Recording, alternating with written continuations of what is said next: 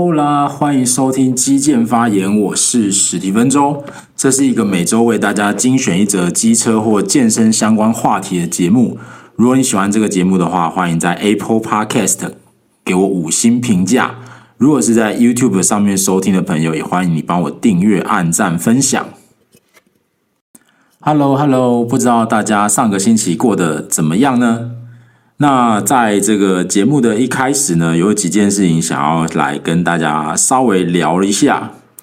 呃，这礼拜呢发生了一些事情啊，然后我跟年轻的小朋友，也就是高中生，有一些呃对谈的机会。那这个对谈的过程当中啊，我就发现，嗯，真的是有年纪了，因为有些事情呢，呃，我其实真的没有办法 get 到他们到底呃具体来讲想的是什么。那怎么会这样说呢？其实就是来自于这个社群的平台。呃，我不知道大家有没有经营自己的社群平台。我想多数的人呢，如果你年纪稍微呃大一点点，应该不是说大一点点啦，就是可能跟我差不多世代的，可能四十岁或者是以上，呃，那你可能至少会拥有 FB 啊，呃这一类的。平台嘛，那就是大家嗯，从玩游戏开始，然后一直到现在这样子。那当然呢，就是对于年轻的小朋友来说啊，当爸爸妈妈开始入侵，讲入侵好像有点奇怪。我觉得开始进入了一个社群平台之后，那个社群平台就变成不是酷东西了。所以呢，呃，这个 FB 慢慢就变成是只是看广告跟各种诈骗的地方。然后呢，接下来呢，这个。触角啊，就慢慢的延伸到 Instagram 上。那当然，后来我们都知道 Instagram 被这个 Facebook 也是 Meta 公司收购了嘛。那当然还有 WhatsApp 啊。不过，呃，WhatsApp 的话，这个好像跟嗯、在台湾不是那么流行啦。那不过现在基本上呢，诶，学生他们之间，或是说高中生、国中生他们之间在做联系的时候。基本上都是以 IG 为主这样子，那不管是发讯息也好啊，然后语音的通话也好，基本上都是透过 IG 去做这个联联络的动作这样。那呃，其实。嗯，IG 有一个比较怎么讲呢？就是说一开始的话，像我自己使用 IG 呢，呃，是把它当做是一个展示照片的平台啦。就是说，诶，因为我以前很喜欢摄影嘛，那就是会发表一些自己的摄影作作品啊，然后加上一些可能文字的描述啊等等，然后就这样 po 上去。那我的账号是设成公开的，那。呃，有一些人呢，他们就是会设成是私人账号，等于说你需要得到对方的允许，然后你才可以呃，就是看到对方发表的内容啊，或者是动态啊等等的啊。那当然，IG 一开始我是觉得它有一些新的功能，可能是会也不是新的，就是在相较于跟当时的 Facebook 比起来，它有一些功能呢是吸引年轻人呢会喜欢的原因，就是那个现实动态。因为它会在二十四小时之后就消失了。那有的时候呢，就是只是想发个废文嘛。我相信跟我这个差不多年纪的都会经过那种需呃，可能有一些人是在那种呃很中二的，比如说会在 Facebook 自己的动态上面，然后发表一些有点就是无病呻吟吧，或者是什么呃。心情的抒发那一种啊，那这个时候如果有人留言去表示关心的时候呢，诶，可能我也不会直接回复，我就回复一个私，然后就是这种类似这样的对话，蛮白痴的。那但是其实呢，呃，大大家都会看得到这样。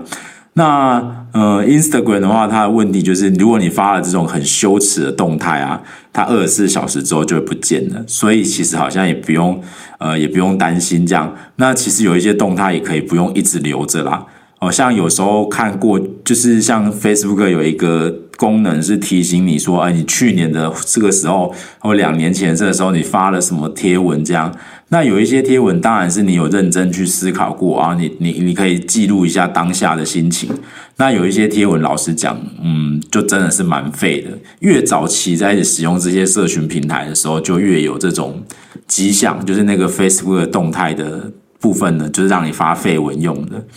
某个程度上，有点像是比较呃复杂版的那种 Threads 吧。哦，就是也是另外一个社群平台这样。那呃，对于现在这种就是九五九七年出生之后的小朋友，也就大概现在是高中生的这个年纪来讲啊，呃，Instagram 上面的 follower 呢，对他们来讲是一个非常重要的，可能是自己人际关系的指标吧。譬比方说呢，如果我在呃这个 Instagram 上面啊，我原本追踪你，然后呢，我后来不追踪你了，这样子的话，感觉起来就是说，呃，我对你这个人呢，有一种可能负面的评价，或者是说你有什么点是我讨厌的，所以我不追踪你了。但如果呢，对方一发现我没有追踪他，他也会立刻不追踪我。就会变成是有点像这样，就是说互相追不追踪这件事情啊，可能会进一步的带到，就是说我们在真实世界里面的相处。那这一点啊，对于像我这种老屁股来说啊，其实是很难理解的。因为比方说，呃，在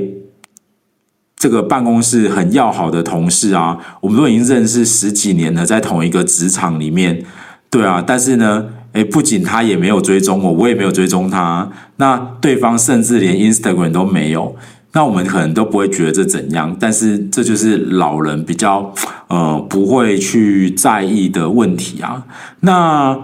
这就让我想到几件事情啊，就是说，呃，像以我们这种六七年级世代的来说，就是六年级的中尾段到七年级的初，那这个时候，呃，对于被总是会被就是前辈或者是说呃长辈说你们这些草莓族啊，吃不了苦啊，经不起考验啊，所以你会发现说，在成长的过程里面啊，上一代呢，永远都是会觉得下一代就是有点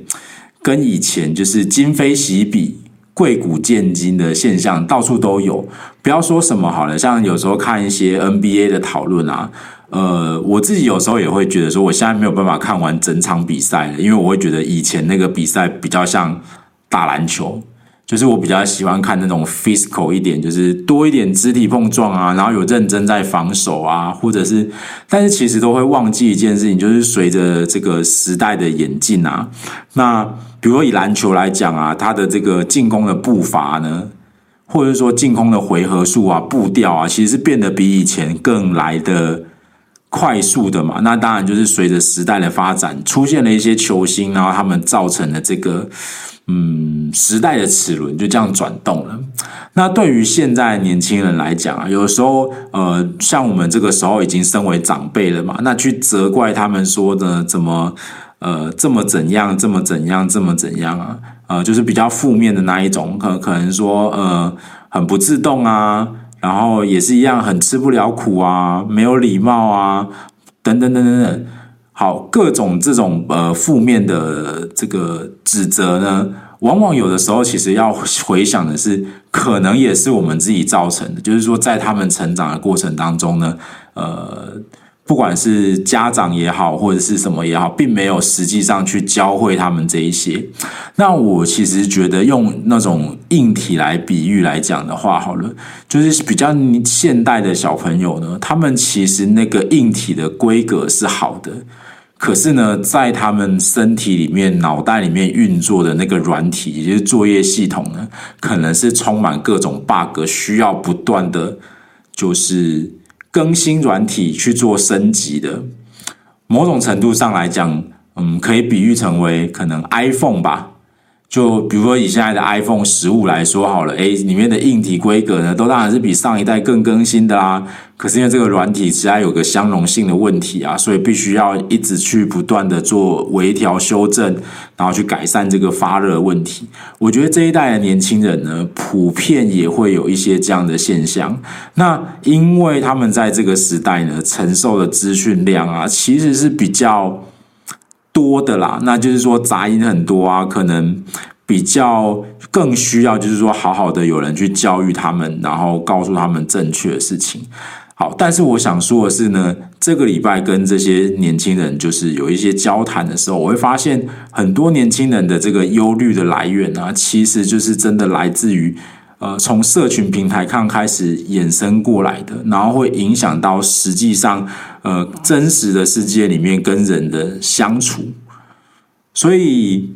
这其实因为我不是这方面的专家，我只是觉得哇，原来有人真的会这样诶，原来有人会把就是说你的 follower 加一减一，或者是说谁追不追踪我，谁怎样，然后衍生成为说我们在现实世界中呢，能不能一样成为所谓的好朋友？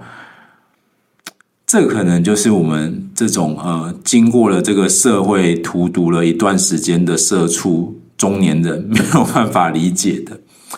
好，那今天呢，会跟大家讲的呢，其实跟社交的有一点点关系。那今天的这一期节目呢，我想要跟大家分享，当你之第一这一期节目，我想要跟大家分享，当我们第一次进入健身房的时候，你应该要什么心态？然后呃，应该可以做些什么？那有一些人确实会在进入健身房之前呢，感到焦虑跟紧张的。那这一期的节目呢，就想要跟大家分享，诶。如果你是一个新手小白，你第一次进去健身房的时候，你应该做些什么事情？那我们就开始今天的节目。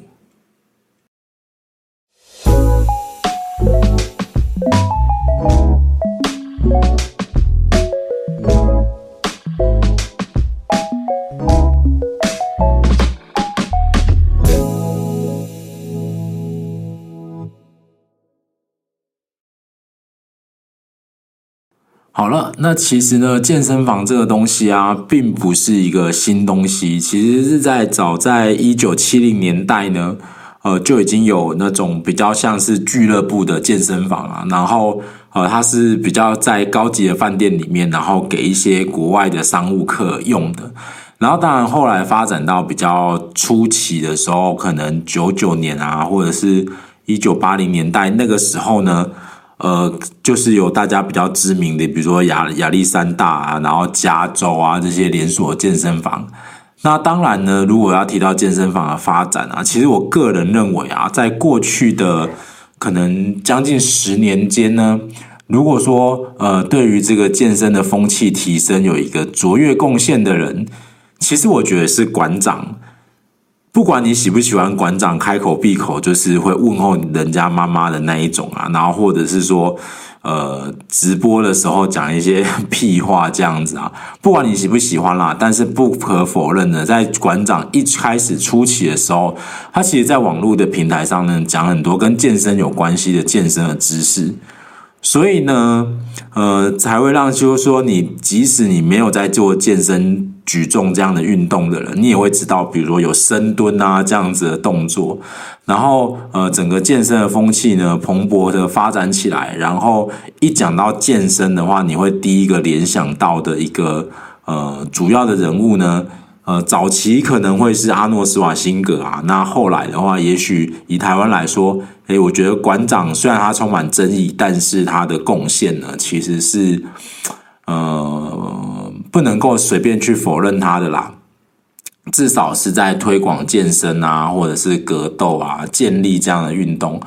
呃，如果不说他可能不知道，但是其实馆长推广了很多这个呃健美的比赛也好，然后健力的比赛也好，然后都把它弄得很有规模，然后也提供了蛮高额的奖金。这些呢，大家都可以有有兴趣的话，可以去了解看看，然后。你可以去关注一下这些相关的讯息，那你就会发现它，呃虽然是商业的比赛，但是这些比赛给了选手舞台，然后给了爱好者一个呃展现自己的空间。那对于推广这项运动来讲呢，其实呢都是有一个正面的效果。好啦，那当然一般人呢走进健身房的时候啊。绝对不会想到说，呃，要参加比赛这样子的目的嘛。那以我自己来讲的话呢，呃，开始做健身这件事情啊，其实呢，嗯，比较像是说在大学的时代啊，打打球啊，然后参加一下系学会的系队啊，等等，然后你可能就会跟着学长呢，呃，先做一些简单的徒手的训练嘛，浮力挺身啊。啊，然后或者是去学校的健身房，偶尔呃随便举个哑铃几下这样。那真正呢比较有规律的在做这些事情呢，就是要等到当兵的时候，因为要体测嘛。那这是一个算是打下一个基础啦。那么真的走进去健身房呢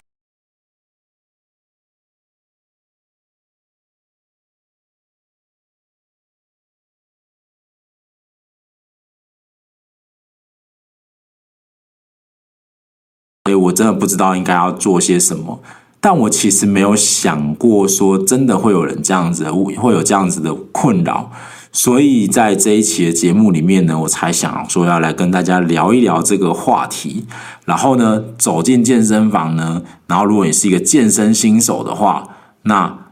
这边呢提供给大家一些简单的攻略，然后让大家想一下，说你应该要呃做些什么。好。那首先呢，如果你是参加一个比较具有商业，呃，应该不是说商业规模，就是一个规模比较有一定程度的健身房啊，那它不一定会是连锁的，它可能就是某几个独立的品牌，然后呃，不会像到你想到的，比如说这个 World Gym 啊，或者是健身工厂啊，或者是呃馆长的成吉思汗啊这一类的比较连锁的大型健身房这样。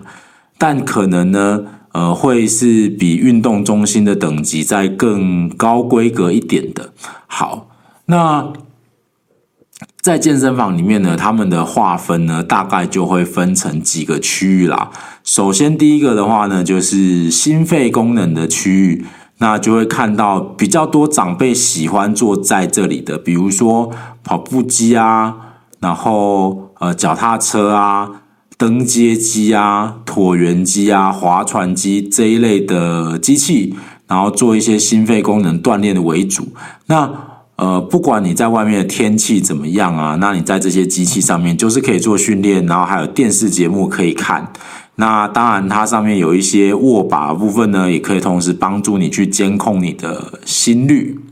然后呢，再来的话呢，就是可能会有这个重量训练区。那重量训练区的话，就会分成再分成所谓的机械式的器材跟自由重量。那么自由重量的话，因为它没有那些固定轨道的辅助啊，所以对于新手来讲，要掌握这些动作呢，确实会有一定程度的难度。然后呢，如果你去的健身房呢是比较有规模一点的，那这些区域呢，可能多半就会出现比较多的健身巨巨，呃，比方说我好了，但我可能只是那种呃健身巨巨里面最入门的那个等级，算算是低标啦。然后就是低标，就是大概练的像我这样子这样。好，那很多人看到这些就会觉得也有点可怕，因为其实因为之前的节目有跟大家讲过啦，因为如果你要。呃，提升肌肉的维度，练一个肌肥大效果的时候，其实你会做的重量是比较重的。所以，当你是一个新手的时候，你看到这个区域的人，哇，都随便拿个重量都是可能一百磅或者是多少在做事情的时候，你会觉得好像有点就是自惭形秽这样的感觉，然后就会有点害怕，不敢走过去啊。那。另外一部分呢，就是比较相对安全的，就是大家可以看到那种插销式的那种，呃，或者是自己加光片的机械式器材。那这里的器材的话呢，它的呃配置就会是比较安全一点点，因为你的能够做动的轨道呢，完全是已经被固定下来了，所以你只要很单纯的去出力啊，然后放下来，出力放下来，这样就好了。好，所以这是重量训练区。然后还有一个部分呢，比较呃特别一点的，但这个要比较大型的商业健身房才会有的，就是团体课程。好，那团体课程里面呢，就可能会有很多种不同多样化的安排啦，比如说可能会有有氧舞蹈啊。呃，拳击有氧啊，踩飞轮啊，这些都是在很多健身房里面呢，很受到欢迎的团体课程。那一般来讲，这个就是不需要另外收费的。好，那了解到说你的健身房呢，可以这个提供哪些服务，或是说里面有哪些东西之后啊，那。我们进入健身房的时候，其实具体来讲，应该要先做什么事情呢？好，那么首先呢，在我们进入健身房的时候啊，第一个呢，必须要确认的就是，诶，那我今天来健身房的目标到底是什么？好，那以我自己来说的话呢，我一刚开始进去健身房的时候，其实目的呢，只是为了想要减肥。好，所以呃，后面就是说，希望可以举起更大的重量啦，希望可以在身上堆积更多的肌肉量啊，然后甚至去参加健美比赛，呃，这些都不是一开始进健身房的时候的目标。好，那如果你了解到你的目标之后呢，再来决定你要从哪里开始。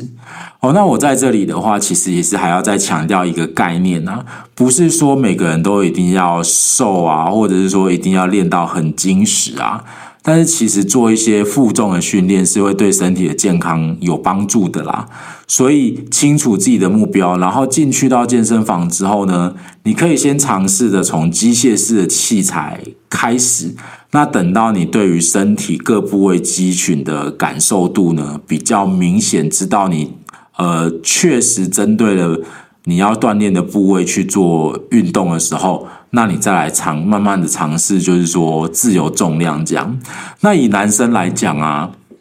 男生多半都会有一种就是自尊心吧。所以如果你看到旁边的那个人做的比较重一点啊，你可能也会有点想要呃挑战自己啊。但是就像是股票投资一样，每个人的那个。基准点的起始条件并不相同啊，所以如果你去 copy 别人的动作啊，或者是说呃抄别人的训练内容，或者说现在网络上的资讯很发达，那你可能去呃搜一个知名选手的或者是健身网红的训练课表，但其实那个可能不见得是适合自己的，那反而呢呃还没有练到健康，就可能会有高几率的风险会先受伤。所以这个时候在健身房里面啊，尤其是新手小白来讲啊，我会认为第一件事情呢，就是先呃厘清你自己的运动目标是什么，然后呢，如果可以的话，根据你的运动目标啊，去制定一个计划。那对于新手来讲，制定计划肯定是有困难的。那这个时候可以呢，看要请教练啊，或者是说找有经验、训练一定训练程度的朋友一起协同帮忙，这样子哦，协助一下，这样也是可以。那我想大家都会蛮愿意，就是以就是以练到有一点成果的人来讲啊，哦，当新手遇到有问题的时候，基本上都还会蛮愿意去做交流的啦。好，那么第二个呢，要跟大家提到的就是你的心态上呢。就是要放下那种呃自尊心 哦，这样讲好像有点奇怪啊。因为我的意思是说，当我们去健身房里面的时候，然后你会看到有一些练得很有成效的人啊，那他可能做的重量、强度那些都很高了，但是就像前面讲过的，你并不知道他到底具体来讲练了多久，然后。中他这么做的目的到底是什么？所以如果只是一昧的去做抄袭啊，然后一昧想要在重量上呢去追求跟那个训练的人一样，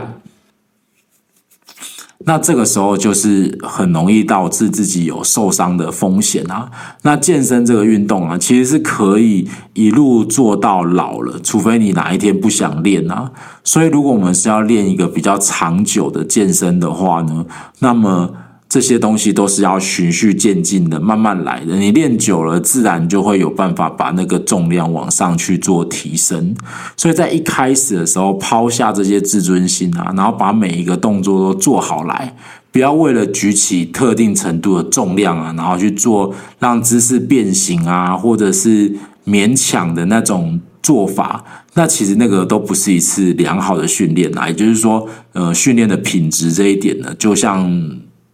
之前跟大家提过的啊，你在扎稳基本功的阶段啊，其实是很重要的。所以暂时放下这些 ego，会对自己比较有帮助。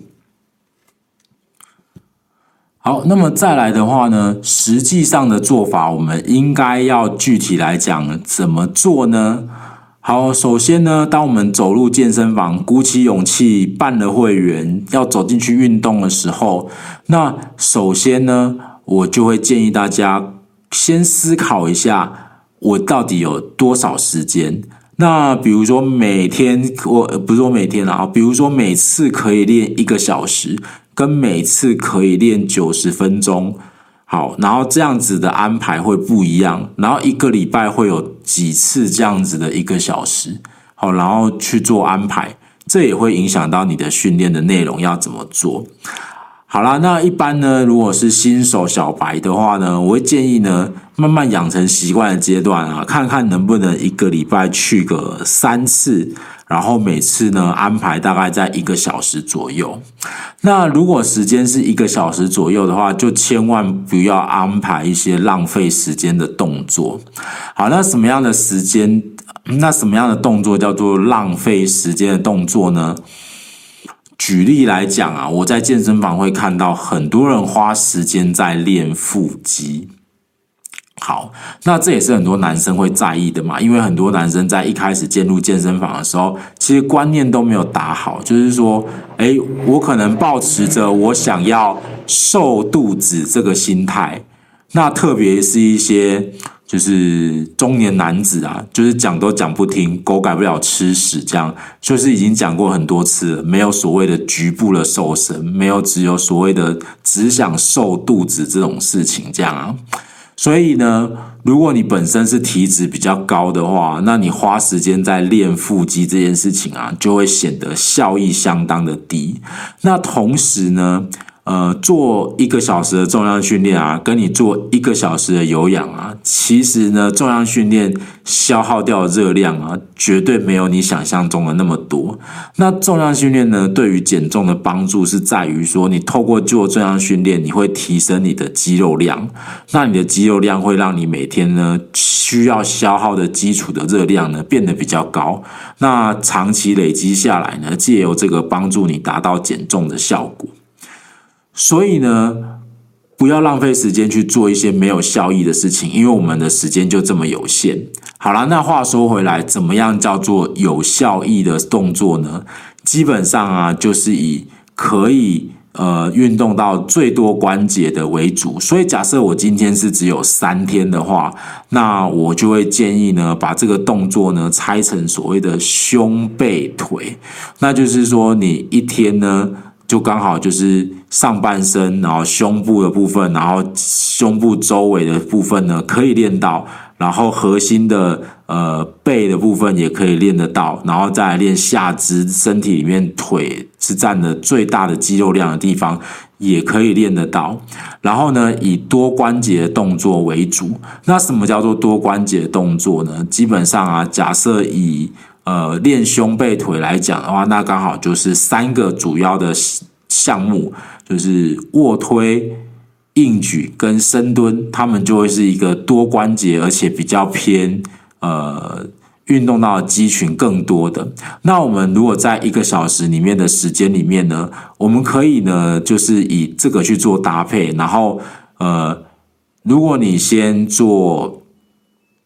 可能杠铃的好了，那。如果你不怕不太会操作杠铃，那也可以使用类似自由重量的史密斯机，好，然后去做这样子的动作。那做完之后呢，再搭配一个器械的，比如说，假设我今天是要练胸，那我做完这个史密斯的卧推之后，那我可能呢再去做一个机械式的卧推，然后呢。呃，再搭配一些小肌群的动作啊，比如说可能蝴蝶肌的夹胸啊，cable 的夹胸啊，然后再来呢搭配一个可能三头肌的动作，这样四个动作做完之后呢，诶，其实一个小时就差不多要结束了。那在你一开始是新手时期的时候，大概就会是这样安排。呃，做前两个动作呢，做多关节，然后重量重一点点的，然后接下来两个动作或三个动作呢，去做一些机械式的动作，这样子。